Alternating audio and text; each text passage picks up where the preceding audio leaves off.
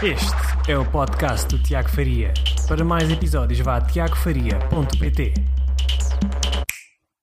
Olá, Tiago Faria, tiagofaria.pt e este é o vigésimo vídeo do podcast do Tiago. Eu hoje tenho a honra e o prazer de falar com a Regina Santana. a Regina, já tenho a falar com ela já há um tempo para tentar calendarizar esta data, mas conseguimos afinal. a Regina é especialista em marketing digital e marketing emocional em neurovendas, neuromarketing e também comportamento do consumidor. Portanto, eu acho que vai ser uma conversa bastante interessante um, ehm, e ainda bem que conseguimos agendar isto para hoje. Olá, Regina, bem-vinda ao meu canal. Olá, Tiago, obrigada pelo convite. Muito obrigado por estares aqui, por teres tirado tempo do teu dia, agradeço imenso.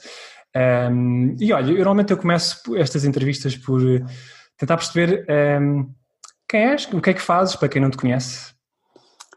Oh, eu sou a Regina, tenho 41 anos, uh, não sou casada, mas é como se fosse, né? porque eu vivo com, com o Paulo há muitos anos. Tenho dois filhos, tenho cinco gatos e uma cadela, portanto, isto é a minha vida mais pessoal. Depois, eu sou CEO da agência Get Digital em Portugal e no Brasil. Tenho um centro terapêutico terapias holísticas, que é uma área que me diz muito, que eu gosto muito. Sou professora e sou também uma eterna estudante, portanto eu dou aulas e tenho aulas porque adoro estar. Uh, neste momento acabei agora uma pós-graduação em marketing digital e mídias sociais, ou social media, e tenho para hum. terminar um mestrado em marketing relacional que, que eu quero muito acabar no próximo ano. Vamos ver. Tens que arranjar tempinho para isso, não é? Tem, mas entretanto há sempre tantos outros cursos para fazer, tantas outras especializações para, para fazer que fica difícil, não é? Mas pronto, vai ficando, vai sendo aquilo que vai sendo arrastado por mais tempo, mas é no próximo ano. Lá chegaremos. Um, olha, e façamos um mega flashback. Um, que tipo de criança é que tu eras? Onde cresceste? Quais é eram os teus sonhos, aspirações? Gostava que desse assim um, uma grande volta, até bem lá atrás. Bem lá atrás, porque há muitos anos, né? Uh, eu não sei se eu tinha muitas aspirações, só se pensava muito nisso, porque eu nasci numa aldeiazinha do Conselho de Pombal, chamada Outeiro de Galegas, que é uma coisa que fica ali pertinho da serra. Nasci numa família bastante humilde, tive uma infância muito simples, muito simples. Eu acho que consigo contar nos dedos de uma mão os brinquedos todos que eu tive na altura. Não deixou de ser uma infância feliz por causa disso, obviamente. Claro fui sempre uma criança um bocadinho rebelde, não é? Uhum. fui sempre um bocadinho do contra, tive sempre resposta para tudo, uh, tinha sempre a chamada resposta na ponta da língua. Não gostava muito de ser contrariada e fui sempre uma miúda muito desarrascada. Foi uma infância engraçada, na Serra, foi giro. Na Serra, que giro. Na Serra. E eu estive a dar uma olhada ao teu blog e tens uma história brutalíssima. Tu fizeste lá um grande trabalho a contar o teu background. Um, e eu apontei uma nota curiosa que tu escreveste que tiveste a tua primeira aventura empreendedora aos 16 anos. Um, que, é, eu acho que podemos é que considerar. Como é acho que podemos foi? considerar que foi uma aventura de, de, empreendedorismo, mas não tinha nada a ver com negócios, não é? Eh, foi bem diferente, mas foi uma grande aprendizagem, foi e continua a ser. Eu fui mãe muito cedo, portanto, aos 16 anos eu já era mãe eh, já era o meu primeiro negócio, não é? O meu primeiro empreendedorismo. Mais do que full time, não é? Era 24 horas. Continua a ser, continua a ser, né? Eu, o meu filho mais velho tem 25 anos, a minha filha mais nova tem 17 ah. uh, e continua a ser uh, o meu empreendedorismo mais difícil, naquele em que eu aprendo todos os dias e todos os dias eu erro e todos os dias eu tento melhorar um bocadinho. Portanto, sim, comecei muito cedo, é? Uh, foi difícil na altura, obviamente, acho que ainda hoje continua a ser. Uh, acho que é o maior desafio de qualquer pessoa, maternidade ou paternidade, tanto faz, é o maior desafio em termos de empreendedorismo na vida, né? O meu começou cedo, pelo menos esse. Eu acredito, eu uh, ainda, ainda, estou para, para ter essa aventura, mas uh, vou aprender muito. É, pronto, foi, foi um empreendedorismo por, porque sim, pronto, correu muito bem, correu muito bem. Ainda bem. E olha, depois tu uh, começaste uma licenciatura em Engenharia Civil. Queres-me contar um pouco sobre essa experiência? Porque é que tinhas escolhido esse caminho na altura? Ora, que aconteceu depois? Eu fui, eu fui para a Engenharia Civil porque eu trabalhava num ateliê de arquitetura. Aos 17 anos eu vim trabalhar para a Leiria, portanto eu continuava a viver em Pombal, mas vim trabalhar para a Leiria num ateliê de arquitetura. e achei que fazer uma licenciatura em Engenharia Civil é, era uma área que eu gostava muito, a área da construção, a área dos projetos. Fazer uma, uma licenciatura em Engenharia Civil ia ser muito bom para mim, porque eu precisava de aprender mais, uh, ia ser bom também para o ateliê, não é? Era uma mais-valia para ambas as partes. E na altura entrei em Engenharia Civil, depois, eu acho que só escolhi a altura errada, porque decidi fazer a licenciatura na altura em que Portugal entrou em crise eh, e a crise na construção foi é. muito grande. Pois, pois. E todas 2010, empresas... 11, era nessa altura? Exatamente, aliás, foi mesmo em 2010 que eu entrei em, em Engenharia Civil e foi quando começou o boom da, da, da crise na construção. Uh, Devia ser o, o pânico precisou... no curso. no, no, curso e no trabalho, porque eu trabalhava num ateliê de arquitetura. Pois, né? pois, pois, pois. Em Leiria, poucas empresas de construção sobreviveram, poucos ateliês sobreviveram, a maior parte dos engenheiros e arquitetos tiveram que sair uh, da cidade e tiveram que emigrar para trabalhar. Uh, o ateliê onde eu estava a trabalhar há 16 anos precisou de, de uma reformulação, obviamente, e deixou de fazer sentido eu acabar um curso de engenharia uh, para ter que emigrar ou para ficar só sem fazer nada, né? Então deixou de fazer sentido e eu nunca terminei o curso e não hum. me arrependo muito. Exatamente. Não, deixou de fazer sentido, portanto não, não me arrependo, não me arrependo. Mas também não me arrependo de ter entrado, não me arrependo de tudo o que estudei. A matemática foi maravilhosa, fez-me muito bem, uh, serve para tudo, né? Portanto, tenho, tenho muita matemática da, da, da altura da engenharia uh, e gostava muito da área, mas a vida muda. Exatamente. E foi e... o que aconteceu. Foi só porque tinha que acontecer, não, não foi por outra razão. E tu disseste que começaste nessa empresa, não é, de construção civil, e depois ficaste por lá, foram 16 anos, não é? Um, 16 anos e dois meses. E dois é meses. Verdade. Estes dois meses é que fizeram a diferença. um, olha, que lições é que achas que aprendeste durante essa fase da tua vida que, que, que podes agora implementar uh, na tua carreira hoje em dia? Portanto, basicamente uh, no marketing, em todas as tuas tarefas? Olha, acho que aprendi muita coisa, porque eu comecei a trabalhar no, no ateliê com 17 anos, né? Portanto, hum. tudo na minha vida foi muito precoce, né? E eu comecei a trabalhar no ateliê com 17 anos, portanto eu era uma menina, né? E vivia a 25, 28 quilómetros do, do ateliê, todos os dias de manhã vinha e à, e à noite voltava, uh, e cresci muito, muito uh, uh, enquanto trabalhava no ateliê de arquitetura, em termos pessoais e em termos profissionais. Portanto, eu acho que acho que aprendi quase tudo, principalmente de, de valores. Eu, eu, digo isto muitas vezes, não tenho problema nenhum em dizê-lo. Eu trabalhei com duas pessoas maravilhosas, os meus dois patrões, que eram os dois sócios do ateliê, um, foram pessoas que me deram muito em termos de conhecimento, em termos de valores, em termos de princípios e em termos de uma liderança saudável.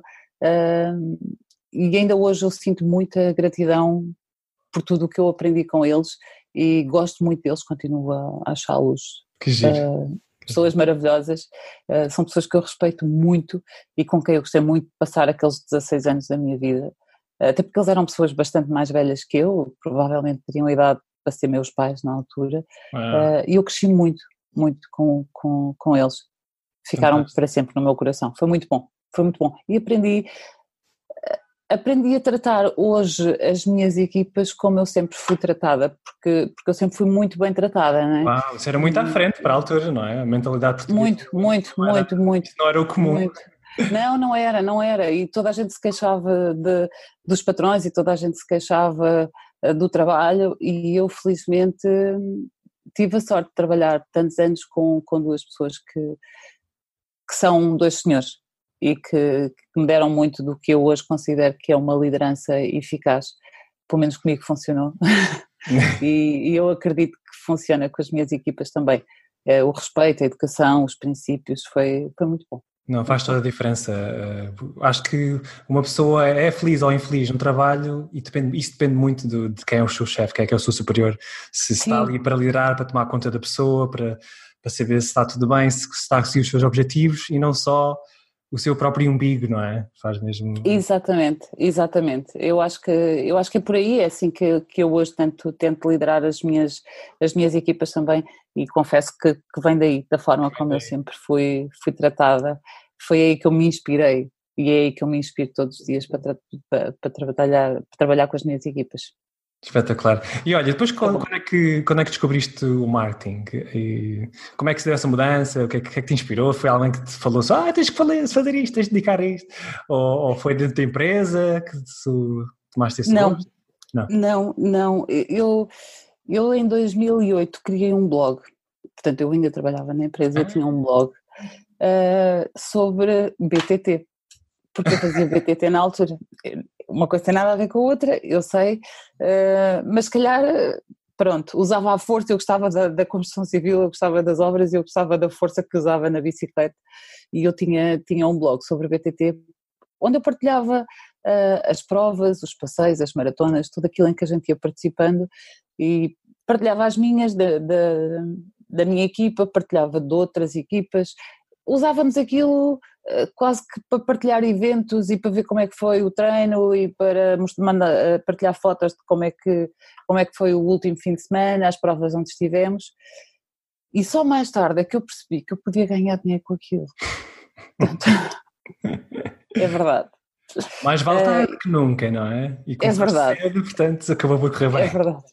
É, é, acabou, eu depois, depois deixei, deixei de praticar também, deixei de ter o blog, mas, mas quando, quando soube que dava para ganhar dinheiro com aquilo, fiquei assim um bocadinho chateada, né? sério que eu tenho isto há tantos anos, alimento isto, e alimentava aquilo quase diariamente, porque, porque me dava prazer aquilo que eu fazia, mas não tinha noção nenhuma que podia ganhar dinheiro com aquilo, só mais tarde, quando, quando mais tarde, quando conheci o Paulo, é que eu percebi: não, a sério, tu ganhas dinheiro com blogs, eu tenho um blog e não estou a rentabilizá-lo, como é que é possível, não é?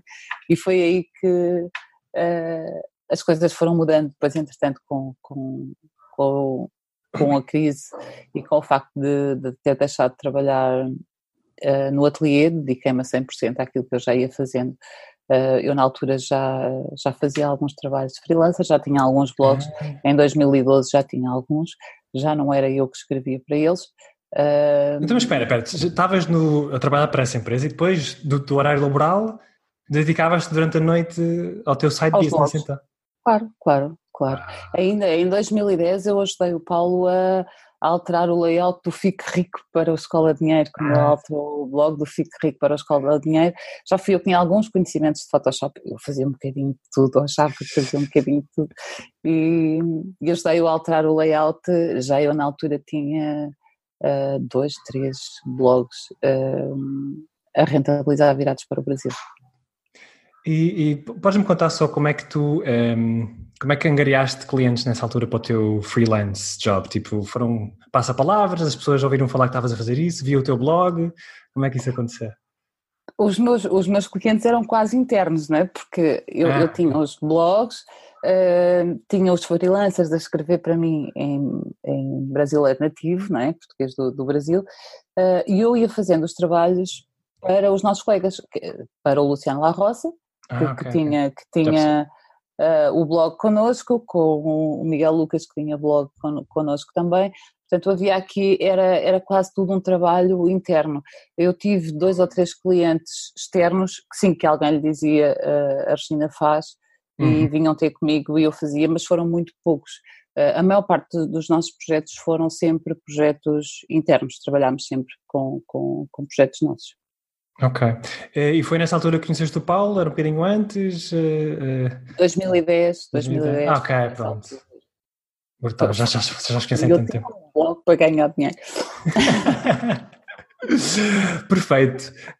Um, e olha, depois então em 2013 uh, eh, que tu fundas, vocês dois, não é? Fundas a Get Digital. Os dois. Um, Queres-me contar só sobre os, os, seis meses anteriores a esse acontecimento? Como é que surgiu a ideia? Quais é que foram os grandes obstáculos e o que é que aprenderam mais? Ah, seis meses anteriores foram, foram bons e maus, porque nós trabalhávamos os dois, cada um em sua casa. Okay. Uh, e era, era um bocado chato. Eu não gosto de trabalhar em casa. Eu não gosto de estar em casa, eu gosto de pessoas, eu gosto de movimento, eu gosto de gente, eu gosto de sair de manhã e voltar à noite. Uh, e aquilo comigo não estava a funcionar muito bem, ao contrário dele que fica muito bem sossegado no canto dele um dia inteiro, eu, uh, eu não. Eu preciso, eu não, não consigo, eu preciso de movimento, preciso de sair, preciso de, estar, preciso de pessoas, sempre, sempre. Okay. E aquilo comigo não estava a funcionar muito bem. Entretanto, também não fazia sentido estarmos a fazer coisas um, em separado e decidimos, ok, uh, precisamos expandir algumas coisas e, e precisávamos muito para aumentar uh, os, nossos, os nossos projetos de, de começar a contratar. Okay. Contratar, contratar uh, mão de obra, contratar freelancers, contratar, contratar redatores. Espera, quanto tempo é que tiveram os dois a fazer tudo vocês mesmos? Foi, foi anos? Foi meses? Juntos, dois anos. Dois anos e. A fazer tudo, sem subcontratar ninguém, nem freelancers? Sozinhos, sozinhos, sozinhos. Uh, mais ou menos. Eu tinha, eu tinha uma freelancer no Brasil, duas, que me escreviam para alguns blogs. Okay. Uh, o, o Paulo não tinha ninguém. Escrevia sozinho. Ele sentava-se de manhã e escrevia 10 artigos num dia e. Fantástico. e geria aquilo tudo e era de louco. Tipo que percebemos, não dá, não dá porque se queres expandir, se queres aumentar, se queres abrir outros países, Escalar. não dá para uma pessoa só passar a escrever 20 artigos ou 30, 10 em espanhol, 10 em português e 10 em inglês, então precisávamos de, de profissionalizar mais as coisas e decidimos abrir a agência e começar a contratar pessoas. Okay. Ainda, ainda assim, no início, só para trabalhar em projetos internos. Nós começámos com a agência. Pois, os artigos, era só para a criação de blog, artigos para blogs. Para blogs só projetos nossos, só projetos nossos. Tínhamos muitos também, mas, mas tínhamos, eu, eu penso que nós chegámos a ter uma equipa talvez de 7, 8 pessoas uh, internas, fora todos os freelancers, só a trabalhar projetos internos. Okay. Depois, depois decidimos. Portanto, vocês basicamente descobriram a pólvora do SEO e do conteúdo e dos marketing de afiliados, não é? Começaram a criar então diferentes marcas, ok? E isso funciona muito bem. E hoje em dia até ainda funciona muito bem. Mas porquê é que não, não se dedicaram ainda, não fizeram 10 vezes ainda mais esse tipo de trabalho em vez de trabalhar para clientes? Porquê é que não multiplicaram os vossos sites qual é que foi o pensamento? Multiplicámos alguns, multiplicámos okay. alguns, nós continuamos a fazer isso, nós temos imensos projetos internos, okay. um bocadinho espalhados pelo mundo inteiro, portanto continuamos a ter uh, os nossos projetos internos. Okay. O passar a ter clientes, confesso que foi uma ideia minha, da qual eu me vou redimindo. eu achei que, eu, eu continuo a achar, uh, nem tudo foi mal há, aliás, algumas coisas que eu acho que foram muito boas com, com começar a trabalhar com clientes. Eu achei que nós poderíamos fazer para os outros aquilo que nós fazíamos para nós. Uhum. E o que é que eu achei? Ok, as empresas precisam deste tipo de serviço. As empresas não têm sequer noção do potencial que elas têm. Vamos ajudá-las a ter êxito como nós conseguimos fazer. Vamos mostrar como é que a gente faz e vamos fazer para elas aquilo que fazemos para nós não foi tão fácil como eu estava à espera. Conta-me, quais é que foram os, os, maiores obstáculos então, nessa altura? Foram os mesmos de hoje, infelizmente mudou pouco, não é? São os mesmos dois, em Portugal, essencialmente. Objeções uh, sobre o online, né? Ou... Sim, as pessoas não têm noção. Eu escrevi há muito pouco tempo sobre isso, que as pessoas acham que, em Portugal, as empresas acham que marketing digital são redes sociais. Pois. Uh, Página no Facebook e já está. E qualquer pessoa faz uma página no Facebook, qualquer pessoa faz uma imagem para pôr lá, eh, o sobrinho, o filho, a própria pessoa, e as pessoas não, não têm noção do potencial que, que existe na, nas, nas redes sociais, no marketing digital.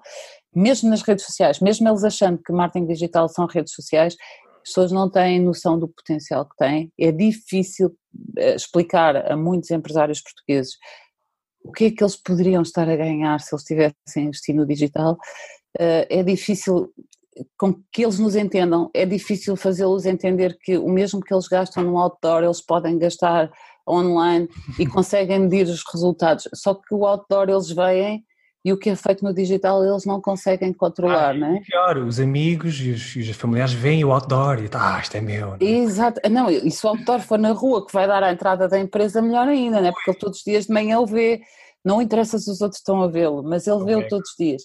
E é muito difícil explicar para um empresário em Portugal qual é, o que é que é marketing digital, o que é que eles podem fazer com isso, o que é que eles podem ganhar com isso e o desafio de 2013 mantém-se o mesmo, não é? Explicar que o marketing digital é uma alavanca muito grande para os negócios deles, é para os nossos, nós continuamos a trabalhar com os nossos projetos internos, aliás, cada vez mais. Cada vez mais? Uh, já, sim, já tivemos mais clientes do que o que temos hoje. Uh, não temos muito tempo para isso, também fazemos alguma seleção uh, obrigatória para, para conseguirmos trabalhar, mas porque efetivamente não faz sentido trabalhar redes sociais como muita gente faz, sem ter uma estratégia de marketing digital. Trabalhar redes sociais não é nada no marketing digital. É, é a minha opinião, é a minha opinião. As redes sociais são só uma montra do teu negócio, mas e todo o trabalho que está por trás e tudo o que pode ser potencializado com aquilo, não é? Então, trabalhar só redes sociais é uma coisa que hum. a gente não quer, não, não nos satisfaz, não é isso. A gente gosta de resultados, de mostrar resultados, de ter resultados, de fazer com o negócio do, dos clientes aquilo que nós fazemos com o nosso, não é? Chegar ao final do dia os nossos resultados são estes, angariámos estas leads, fizemos estas vendas, tivemos este ROI. E é isto que a gente gosta de fazer com, com, com os nossos clientes. Portanto, vamos selecionando e vamos ficando com os clientes que querem efetivamente e que venham. Exatamente. exatamente. Exatamente. Ok. Uh, portanto, então, depois de trabalhares com tantas empresas, já, já reparei que esse é o maior erro que cometem, que é o não acreditar no digital, não é? Mas para aqueles que acreditam um bocadinho, já estão assim mais inclinados para aí, Quais é que são os outros erros que, que as empresas cometem quando se metem no marketing digital? Coisas que tenhas notado e que é muito comum. Um... O que é mais comum é isso, é as pessoas acharem que marketing digital são redes sociais e que se fizerem um post no Facebook de manhã à tarde tem que ter vendido não sei quantas coisas porque senão não funciona, né? é muito isso, é, é, a falta da visão abrangente uh, de tudo o que é o digital e do potencial que ele tem, é? a falta de visão da globalização que existe no digital, uh, que ainda é difícil de mostrar às pessoas, que eu acho que são esses os uhum. mesmos erros, é, é continuarem a olhar para aquilo como uma coisinha só, porque sim, o investimento em digital continua a ser muito baixo uhum. uh, no marketing em Portugal, portanto mostra o que é que os gestores pensam acerca do marketing digital, não é? o plafond de marketing é, é sempre, a fatia do digital é sempre tão baixinha, não é? Um, e, e, eles não conseguem olhar para isso ou para o digital, se calhar porque não controlam, não é? O, o, e se nós formos ver os nossos empresários ou, em Portugal, temos, e na zona de Leiria então, temos uh, clientes e empresários que não são clientes, que são pessoas com alguma idade que empreenderam de uma forma completamente diferente. É? é difícil explicar-lhes a eles que aquilo que eles fizeram há 60 anos e que deu muito resultado e que é muito uhum. válido, uh, hoje em dia pode ser feito de outra forma e os resultados serão outros, provavelmente melhores, mas que ele não consegue controlar porque ele não tem conhecimento suficiente para isso, não é? Então é difícil explicar a um empresário que criou e viveu durante 30 ou 40 ou 50 anos pois. Eh, naquela empresa que ele, há uma parte do negócio agora que ele vai ter que entregar a alguém que percebe mais do que ele uhum. e que ele não vai conseguir controlar sozinho.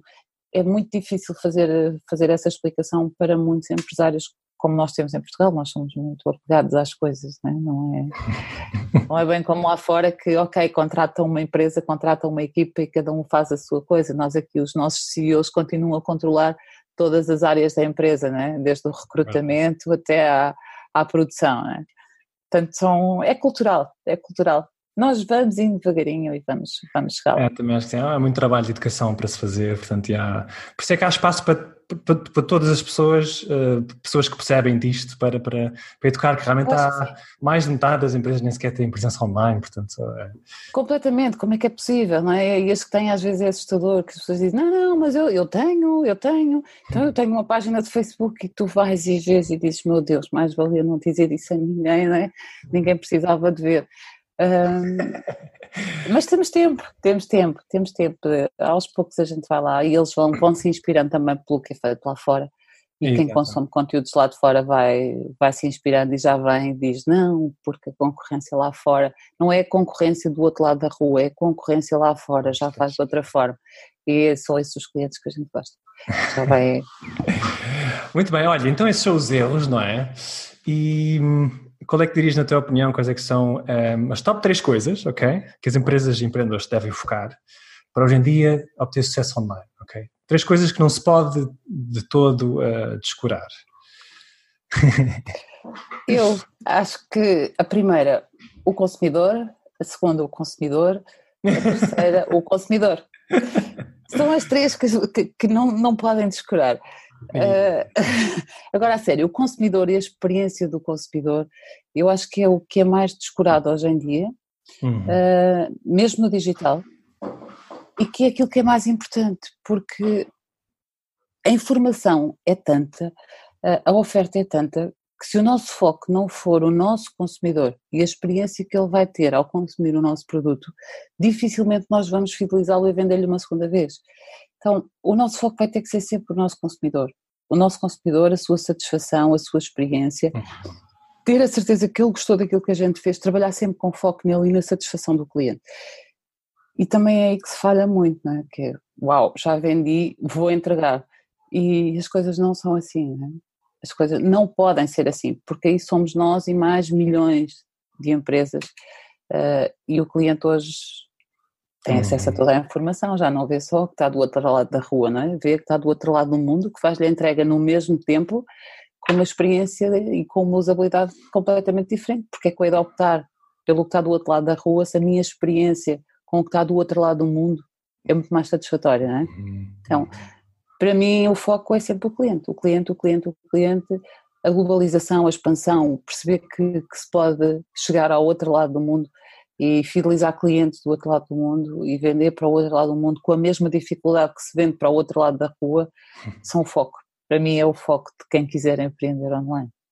É exatamente isso. Ou quem quiser digitalizar as empresas que já tem.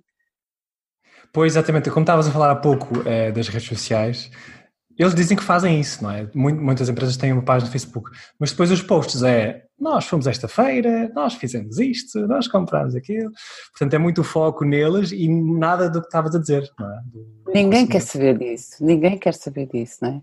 Cometem-se muitos erros em Portugal na comunicação, porque ninguém pensa no que é que o cliente quer, quer ler ou quer ouvir ou quer ver. Uhum. Pensa-se muito no nosso ego. Ei, ganhamos mais um prémio, agora somos mais não sei quem, fizemos mais não sei quantas vendas. E o consumidor não quer saber isso. O consumidor quer saber como é que ele vai ser tratado quando ele fizer, quando ele fizer a compra dele, não é? O que, é que, o que é que ele vai receber, como é que ele que é que vai, vai, receber, ganhar, qual vai ser a experiência, exatamente, qual é o benefício que ele vai ter por comprar connosco e não quais são os prémios que nós já recebemos ou quais são uh, as mais-valias de fazer não sei quantas vendas ou ganhar não sei quantos prémios ou estar em X feiras. E porquê, que achas, porquê que achas que as empresas continuam a insistir nisso? É por falta de conhecimento ou por acharem que é o único caminho, por causa do ego, é um hábito, é cultural? O que, que é que achas? Tem muito a ver com o ego também, não é? Tem muito a ver com o ego. Nós aqui, nós vivemos muito para os prémios, não é? Mesmo. Sim. E agora, e agora sendo sinceros, as agências de marketing, nós temos muitas agências de marketing que vivem para os prémios. Uhum. Que ganhamos mais um prémio, ganhamos mais um prémio parabéns, eu preciso de dinheiro para pagar os salários ao final do mês e os prémios não me pagam salários. Eu acredito que os funcionários saem contentes sempre que a gente ganha algum prémio, ganha alguma, algum reconhecimento, mas precisamos de mais que isso, isso não é suficiente, isso é a mesma coisa que ficar feliz porque se ganham likes no Facebook ou no Instagram uhum. e ganha likes não paga contas, não é? Então, não é por aí, mas faz bem ao ego. E como nós vivemos do ego, é assim que as empresas às vezes se deixam levar um bocadinho. Esquecem-se quem é que está do outro lado. Nós vemos isso, eu não vou ser má, mas nós vemos isso em algumas áreas em Portugal que é deprimente. Ganhamos mais isto, fizemos mais aquilo, vendemos mais aquilo e eu não quero saber. Não é uhum. isso que o vosso cliente precisa. O vosso cliente quer saber onde é que vocês são melhores, onde é que vocês são mesmo bons para ele. Não é o que é que vocês fizeram ontem, os prémios que ganharam, as feiras onde estiveram. Isso não interessa para nada. Isso interessa para vocês, obviamente. Exatamente. Pode ficar lá na parede do escritório, não precisa de ficar no mural do Facebook. Não precisa ser, pelo menos não precisa ser o foco principal, não é? Mas é que é, é o que é, porque às vezes é falta, a falta de conteúdo leva a que as pessoas achem que isso é conteúdo, não é? Falta de uhum. imaginação para ter conteúdo, perceber como é que elas vão chegar ao cliente, acham que é por aí e é isso que elas aproveitam. Não, tudo volta ao, ao, primeiro ponto que tu disseste, falta conhecer a fundo a audiência, porque se conheces a fundo a audiência, depois é fácil criar conteúdo, não é? Saberes o que é que são os medos, é os objetivos, ambições. Se tu conheces muito bem o teu cliente e conheces muito bem o teu produto, é fácil conseguir conteúdo para, para a tua uhum. audiência. É muito fácil, porque tu sabes o que é que ela precisa, quais são as necessidades dela, o que é que ela vai consumir, não é? O que é que a uhum. vai ajudar. E aí é fácil produzir conteúdo. Só que as pessoas não se focam no consumidor. Focam-se uhum. nelas ou focam-se no produto. Né? Exatamente. E falta, falta aqui o, o, o mix, né? a junção de todas as coisas, e agora vamos ajudar o nosso cliente e vamos fidelizar. Fascinante, Regina. Olha, e um, eu já percebi que mexer com as emoções também é uma das tuas áreas, de especialidade tu gostas um pouco, não é? Um, quão importante é, na tua opinião, comunicar com base na emoção versus as razões? Temos estas funcionalidades, fazemos isto, etc., versus tentar mexer mais eh, na base emocional dos, dos consumidores? Então, emoções é uma coisa que eu gosto muito. Eu devia ter estudado psicologia também. Assim, estudo psicologia do consumidor e comportamento do consumidor, que é arranhar ali um bocadinho da psicologia. Então, se nós só memorizamos aquilo que nos gera emoção, se nós só recordamos aquilo que nos gera alguma emoção, se nós queremos fidelizar um cliente, nós precisamos de lhe gerar emoção para que ele se lembre de nós. Uhum. Isto é, é básico, não é? Então temos que trabalhar com as emoções para conseguir fidelizar. O marketing emocional é utilizado essencialmente para a fidelização do, do, do consumidor. Okay. O neuromarketing é utilizado para a conversão, o marketing emocional é utilizado para a fidelização. Porque hoje em dia é, é muito importante fidelizar clientes, e eu, eu repito isto, a quantidade de produtos, a quantidade de informação, a quantidade de oferta, a facilidade com que se acede a tudo é tão grande que se nós não começarmos a pensar na fidelização dos nossos clientes, nós vamos juntando recursos, recursos e dinheiro. É? Porque todos os dias a angariar clientes novos torna-se um bocadinho difícil de manter uma empresa sustentável. Pois. Precisamos de vender muitas vezes ao mesmo cliente para, para que a empresa seja eh, sustentável. Vamos precisar de usar o marketing emocional e trabalhar com emoções para fidelizar os nossos clientes.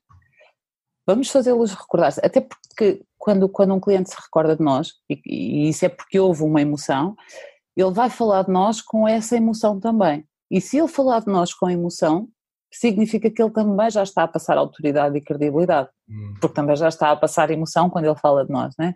Então, só temos a ganhar ao utilizar o marketing emocional e a mexer com as emoções das pessoas. Todas as nossas ações começam no subconsciente, antes do nosso racional pensar no, no, no que é que faz, nós já estamos a caminhar e o nosso subconsciente já está a dizer o que é que nós vamos fazer a seguir. Uhum. Por isso é que a outra perna se mexe, não é? Quando nós caminhamos. Se nós conseguirmos entrar por aí, quando o racional chega, ele já só vai querer confirmar as crenças do, do emocional, não é? É verdade. Vai justificar, no fundo, a compra, ok. É, é, é, exatamente, é mesmo por aí. O emocional diz eu preciso e o racional vai justificar as crenças e as necessidades e, e conseguimos atingir muito mais facilmente as necessidades do cliente, pelo menos as necessidades emocionais que são as que levam à compra. Nós não compramos por necessidades efetivas, nós compramos por necessidades emocionais. Eh, nós compramos por necessidades efetivas água e se calhar não comprávamos, se fossem mesmo necessidades efetivas, não comprávamos a mais cara, comprávamos a mais barata, não é? Uhum. Portanto, as nossas necessidades não são, são emocionais, essencialmente. Então, vamos trabalhar por aí. e, e, olha, como é que, como é que então podemos, eh, como é que, quem está a ouvir agora, como é, que, como é que se pode influenciar um cliente através da emoção? Ou seja, terá que ser logo nos anúncios, não é? O tipo de texto que usamos. Um, ehm, podes dar assim alguma... Os copies, as cores, o fazer-se sentir. Um, ehm, nós não vendemos imagina, eu fiz um post no outro dia no, no, Instagram sobre isso, tu não vendes um par de sapatos para dizer que o par de sapatos é bonito. Ah, comprei este par de sapatos que é lindo, é vermelho. Não, vendes o par de sapatos porque a mulher vai se sentir maravilhosa com os calçados. Então vamos ao apelo emocional na venda, não é? Eu quero comprar uma peça de roupa que me deixe fantástica. Uhum. Não é porque ela é de algodão, ou porque ela é linda, ou porque ela é da marca, não sei das quantas. Não, não é isso que eu quero. Eu quero uma peça que me dê conforto, que, que me deixe mais uh, sensual, que me deixe mais sexy, que me deixe mais elegante. É, é com o apelo emocional na, na, venda que a gente atinge aquilo que a pessoa quer. A gente vai comprar coisas para se sentir de determinada forma. É? Então uhum. vamos apelar ao sentimento que a pessoa precisa de, de, de colmatar, precisa de resolver. E muitas vezes não é o que elas vão. É, diz isso?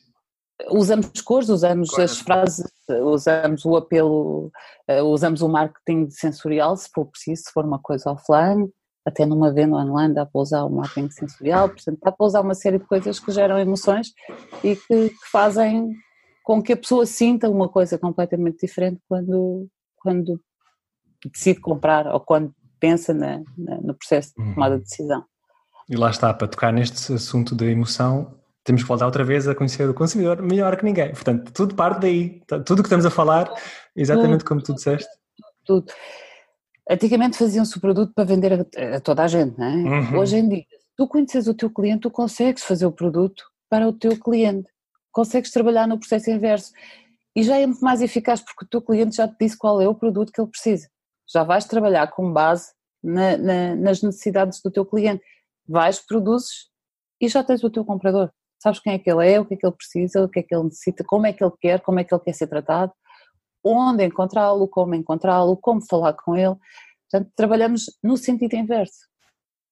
100%. Ajustamos aquilo que temos para vender àquela que é a nossa persona, quem é o nosso uhum. cliente, o centro do nosso negócio.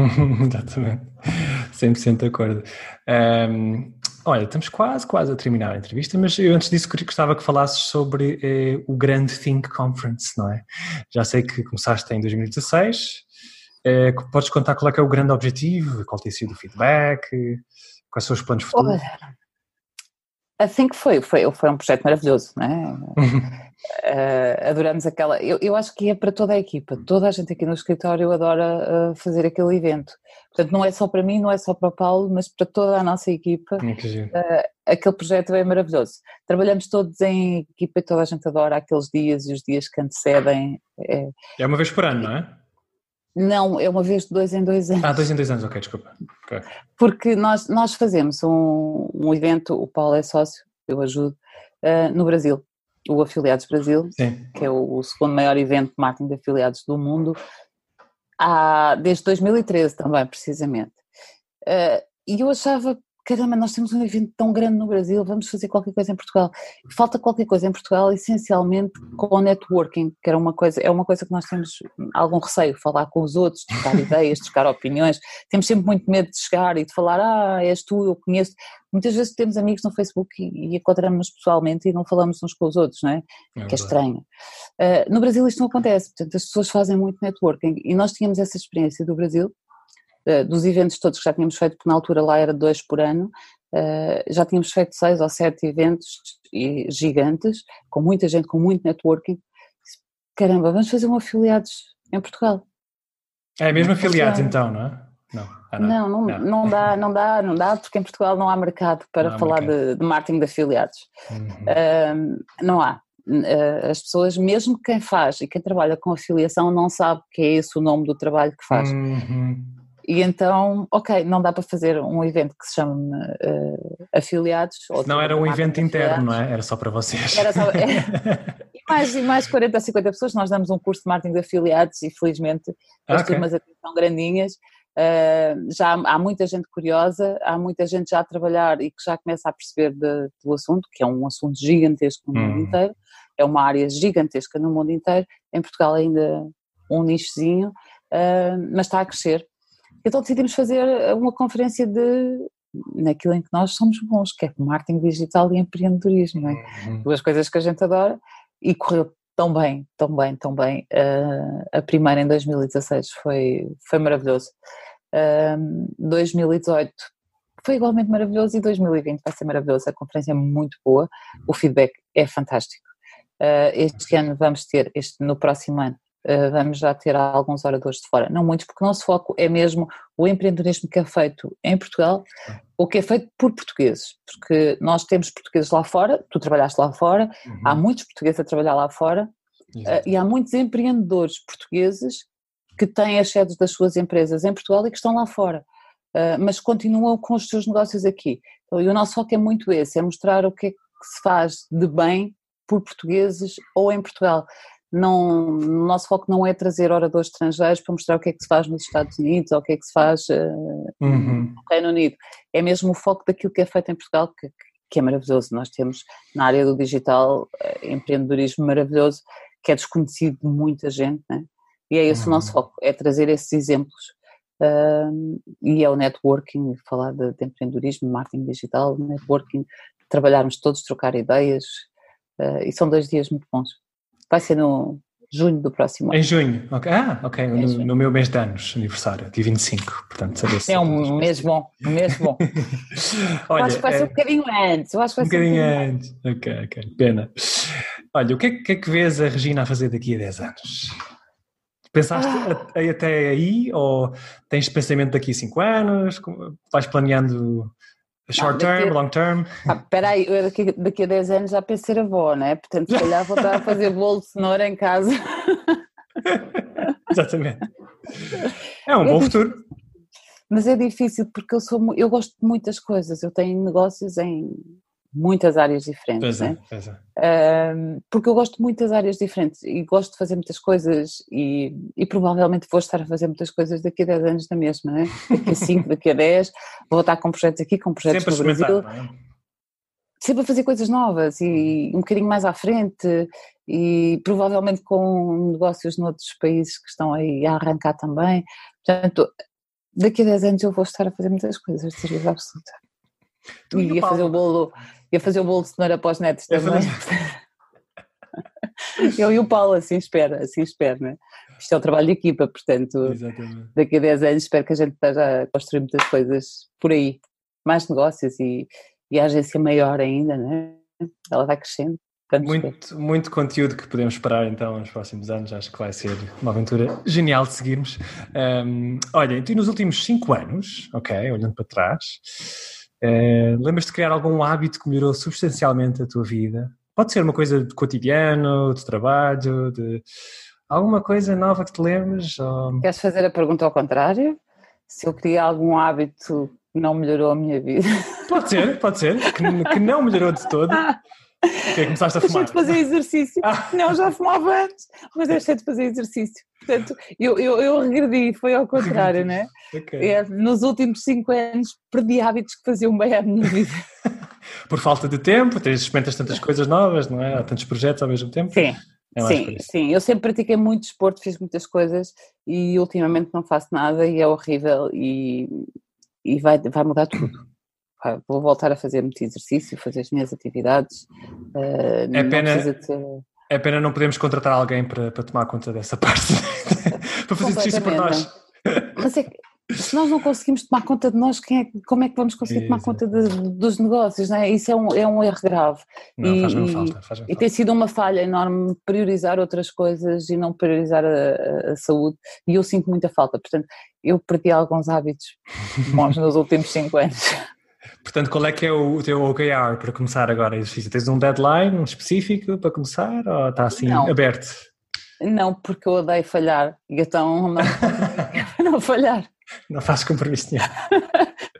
não, eu podia dizer que é em setembro, mas uh, eu vou agora para o Brasil novamente, volto no início de setembro, vai estar tudo atrasado na empresa, vou ter Olha, fica aqui registado, antes do próximo Think Conference tens que começar a fazer exercício. Okay? Ah, começo, de certeza. Tens vários. Eu começo de certeza antes da próxima Think Conference. Portanto, não, não tem problema. Genial. Olha, outra perguntinha curiosa. Um, se te lembras qual é que foi o pior conselho que alguém já te deu? Uma coisa que, ah, nunca, devias, que nunca seguirias na vida ou que nunca devias ter seguido? Não, houve algumas coisas que me disseram muitas vezes uh, uh, que eu não segui. Que não seguiste? Muito bom. Que eu não. Aquela, aquela infância. Para não... Aquela infância rebelde. Uh, e muitas das coisas que, que eu acho que, que, fiz bem não seguir foi muitas das coisas que ouvi na altura, que é uh, isso não é para ti, uh, isso é a mania das grandezas, isso não é a sério, eu ouvia muita coisa. Isso não vai funcionar, não é? Exatamente, lá estás tu com a mania que estás tão bem sossegada, ouvi tantas coisas assim e não segui. E continuo a não seguir. Eh, não gosto que me digam isso. Se calhar foi o melhor conselho que te deram, porque te incentivou a fazer ainda melhor, não é? Para, se calhar foi. Racionalmente eu acho que não, mas se calhar foi o que fez com que o meu subconsciente dissesse: não, não é para mim, como é que não é para mim? Claro que é para mim.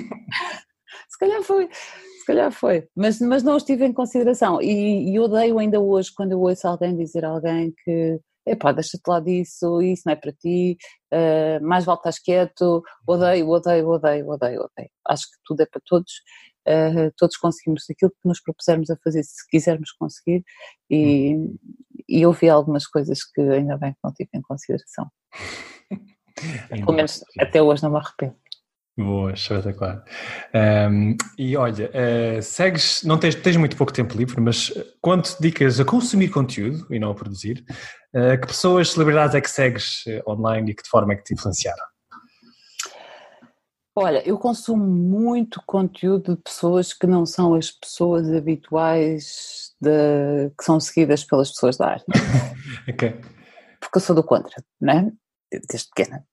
Uh, porque eu não gosto de fazer o que os outros fazem, porque eu não gosto de seguir o que os outros já seguem, porque, porque eu me revejo sempre a fazer coisas de uma forma um bocadinho diferente.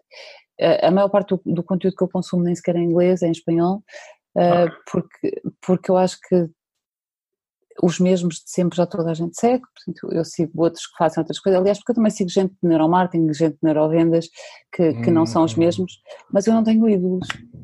Ok eu não idolatro uh, ninguém, isso também se calhar é algum trauma meu, não sei. Mas ouves alguém consistentemente, não é? Sempre que tem uma novidade, talvez tu, tu ouças. Eu ouço, eu ouço o Paulo Faustino. O grande Paulo. Já chega, não é? Eu sigo o Paulo Faustino todos os dias, que segue 500 mil pessoas todos os dias, portanto, todos os dias eu tenho imensas novidades, não é? Sim, esse é o idolatro, portanto, é o, o único ídolo que eu sigo e sigo à risca, né? Literalmente, às vezes sigo mesmo literalmente, não é? Boa resposta. Não, não tenho muitos ídolos, não, confesso. Um, estamos mesmo no final. Olha, se tivesses que oferecer um livro, pode ser de marketing, empreendedorismo, negócios. Ah, tenho aqui. Alguém. Ok, qual é tenho que eu... aqui. Ah! Qual é que tu achas que. não podia ser outra coisa, não é? não, estava a brincar. Tenho este também, tenho este também, ah. que é um livro que eu adoro.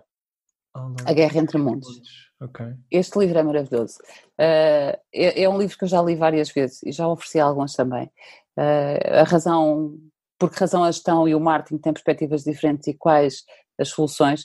Eu gosto desta guerra entre a gestão e o marketing, é? uh, e tem muitos exemplos de, de, de muitas empresas nos Estados Unidos, porque, porque o livro foi escrito por, por um americano, Sim. por uma americana, são dois e os exemplos são, são quase todos americanos, mas, mas é genial ver a diferença do sucesso ou insucesso das empresas por dar prioridade ao marketing ou por dar prioridade à gestão e por não conseguirem conciliar as duas coisas uh, em conjunto.